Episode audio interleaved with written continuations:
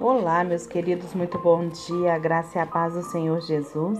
Estamos aqui para mais um devocional diário com Sara Camilo. Hoje, dia, 30, dia 1 de outubro de 2021. Estamos aqui iniciando mais um mês na presença do Senhor e com os nossos devocionais. Vamos lá, hoje nós vamos falar né, do penúltimo capítulo aqui do livro do Gente como a Gente, do pastor Max Lucado. E vamos falar de Pedro. O versículo chave está lá em Marcos, capítulo 16, versos de 1 a 7. Diz assim: Quando terminou o sábado, Maria Madalena, Salomé e Maria, mãe de Tiago, compraram especiarias aromáticas para ungir o corpo de Jesus. No primeiro dia da semana, bem cedo, ao nascer do sol, elas se dirigiram ao sepulcro, perguntando umas às outras: Quem removerá para nós a pedra de entrada do sepulcro? Mas, quando foram verificar, viram que a pedra era muito grande, que era muito grande e havia sido removida. Entrando no sepulcro, viram um jovem vestido de roupas brancas assentado à direita e ficaram amedrontadas. Não tenham medo, disse ele. Vocês estão procurando Jesus, o Nazareno, que foi crucificado? Ele ressuscitou. Não está aqui. Vejam o lugar onde o haviam posto Vão e digam aos discípulos dele e a Pedro: Ele está indo adiante de você para de vocês para Galiléia, e lá vocês o verão, como ele lhes disse. O Evangelho da Segunda Chance é o título do capítulo. Foi como descobrir o prêmio numa caixa de cereais, encontrar uma pequena pérola em uma embalagem de botões ou ver uma nota de dinheiro numa pilha de envelopes era suficientemente pequeno para passar despercebido somente duas palavras, somente duas palavras. Eu sei que já tinha lido aquela passagem centenas de vezes, mas eu nunca tinha visto. Talvez tivesse deixado passar por ter ficado emocionado com a ressurreição, ou com a passagem que Marcos conta sobre a ressurreição é menor é a menor das quatro, ou como a, mensagem que Marcos a passagem que Marcos conta da ressurreição é, é a menor das quatro versões dos evangelhos, talvez não tenha prestado devida atenção. Ou talvez, por ser o último capítulo do evangelho, os meus olhos cansados sempre leram de forma muito rápida para notar essa pequena frase. Mas eu não vou deixar passar de novo. Está marcada de amarelo e sublinhada de vermelho. Vocês podem, você pode fazer o mesmo aí. Procure em Marcos capítulo 16 Leia os cinco primeiros versículos sobre a surpresa mulher, da mulher quando o grupo encontra a pedra removida do lugar. Aprecie a linda frase do anjo: Ele não está aqui, subiu aos céus. Mas não pare por muito tempo. Vá um pouco mais. Empunhe a caneta e aproveite essa joia no sétimo versículo que começa assim: Vão e digam aos discípulos dele e a Pedro ele está indo adiante de vocês para a Galileia. Viu? Vão ler novamente, olha. Vão e digam aos discípulos dele e a Pedro: Ele está indo adiante de vocês para a Galileia. Agora, diga se esse não é um tesouro escondido. Se pudesse parafrasear as palavras, se você puder se né, parafrasear essas palavras bíblicas, ficaria assim: Não fiquem aqui, vão contar aos discípulos. Uma pausa, um sorriso e especialmente a Pedro, que ele vai encontrá-los na Galileia. Que linha! É como se todo o céu tivesse visto Pedro cair, e é como se todo o céu quisesse ajudá-lo a ficar de pé novamente. Tenha certeza de contar a Pedro que ele não foi abandonado. Diga que um fracasso não significa nada. Uau! Não me admira o que tenham chamado de Evangelho da Segunda Chance. Não existe muitas segundas chances no mundo de hoje. É só perguntar a uma criança que não conseguiu entrar no time da escola, ao amigo que não recebeu o bilhete azul, ou à mãe de três filhos que foi trocada por uma bela moça. Não há muitas segundas chances. Hoje em dia a coisa é mais. É agora ou nunca. Aqui não toleramos incompetência. Precisa ser duro para chegar lá. Tem muito espaço no topo. Não tem muito espaço no topo. Três tentativas e você tá fora. É um mundo cão. Jesus, ele tem uma resposta simples para a nossa mania masoquista. É um mundo cão?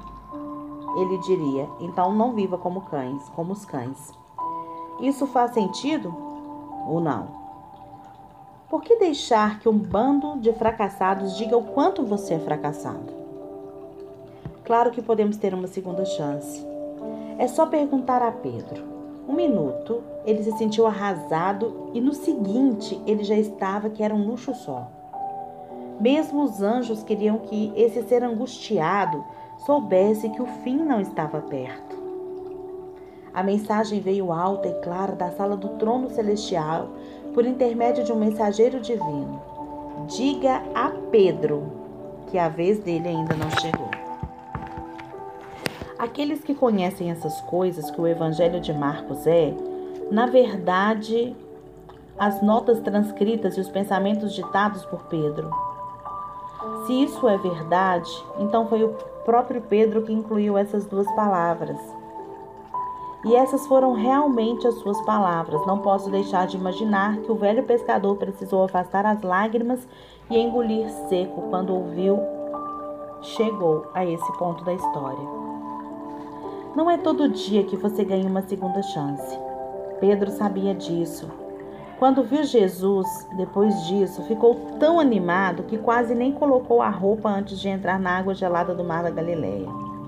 Isso também foi suficiente, dizem, que para fazer com que esse rude galileu levasse o evangelho de segunda chance até Roma, onde ele foi morto. Se você já se perguntou o que faria com um homem se deixasse crucificar de cabeça, o que faria com que um homem se deixasse crucificar de cabeça para baixo, talvez agora você tenha entendido. O apóstolo Pedro, ele eles vão crucificar Pedro e Pedro fala que ele não queria ser crucificado como Jesus, para não ser comparado como Jesus, mas que ele queria ser crucificado de cabeça para baixo, é assim que ele morre. Não é todo dia que você encontra alguém que lhe dá uma segunda chance, muito menos alguém que lhe dá uma, que lhe dá uma segunda chance todos os dias. Mas em Jesus, Pedro encontrou as duas coisas. E em Jesus, você pode encontrar as duas coisas. Talvez agora você está aí na sua casa pensando, mas eu não tenho mais chance. Acabou minha esperança. Eu venho aqui hoje nessa manhã, queridos, eu, Sara, te dizer: o evangelho que eu prego, o evangelho que eu conheço, o evangelho que eu amo, é o evangelho da segunda chance. Deus ele nos ama incondicionalmente e Ele está sempre pronto a nos perdoar. Ele não quer o nosso mal. Ele não quer nos ver caídos, Ele não, não quer nos ver afundados em bebida, em drogas. Ele não quer nos ver com casamento destruído, com família destruída, desempregado. Não, gente. Deus não nos pune. Tudo que nós vivemos, a maioria das vezes, é consequência das nossas escolhas. Na maioria, não, é consequência das nossas escolhas. Nós escolhemos agir de tal maneira que gerou tal consequência. Mas Deus, Ele tá. É como se Ele estivesse lá no céu falando assim: Fulano, Fulana, olha para mim. Eu quero te ajudar. Não é porque você fez isso que eu deixei de te amar. Eu te amo de qualquer jeito. Você é minha criação. O meu filho deu a sua vida para te resgatar. Olha para mim, olha para mim. Eu tô aqui te vendo. Eu tô vendo seu desespero com tantos problemas. Eu tô vendo o tanto que você tá precisando de ajuda. Mas eu só posso fazer se você escolher. No mundo atual, segunda chance é algo que Ninguém dá, gente. Ninguém dá. Só se você for amar muita pessoa, sabe? Para você dar conta de dar uma segunda chance. Mas atualmente, nesse mundo imediatista que a gente está vivendo, ou dá certo ou não deu.